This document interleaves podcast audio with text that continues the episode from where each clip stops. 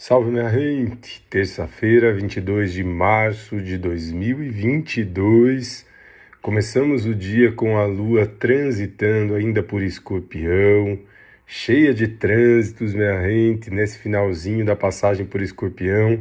Estamos vindo de uma madrugada em que a lua fez uma quadratura com Saturno em Aquário. Durante a madrugada também, trazendo já resquício para o começo da manhã, um trígono com Netuno, que traz muita inspiração. É, tanto a Lua quanto Netuno estão em signos que são regidos por água, e isso traz muitas emoções à flor da pele. A Lua trata a respeito das emoções também, muita sensibilidade nesse começo de manhã de terça-feira.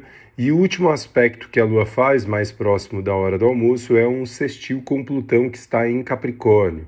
Vamos ter aí um curtíssimo uh, período de tempo de lua no vazio, porque às quatro da tarde a lua já ingressa em Sagitário e faz um potente trígono com o Sol.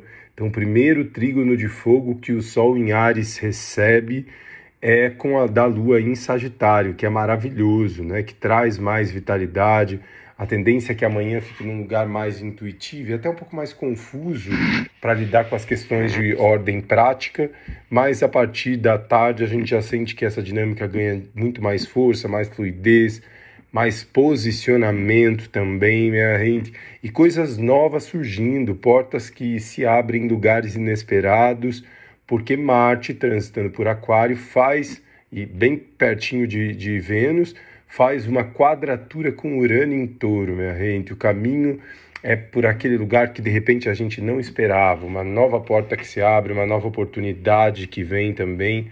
Extremamente auspicioso esse trânsito para quem está começando alguma coisa nova, sobretudo no período da tarde, que é quando a Lua já vai estar transitando por Sagitário num trígono com o Sol.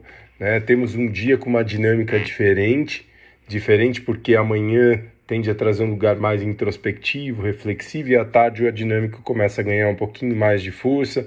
Acho que, do meu ponto de vista, né, sinto que esse trânsito da Lua por Sagitário vai intensificar o processo ariano que a gente começou no dia 20, com o início é, do equinócio de outono aqui no hemisfério sul também. Instância ariana é esse posicionamento, começar fazer, iniciar, e a gente já começa a sentir na tarde dessa é, terça-feira a energia ariana muito mais pulsante e vibrando no nosso campo também, minha gente.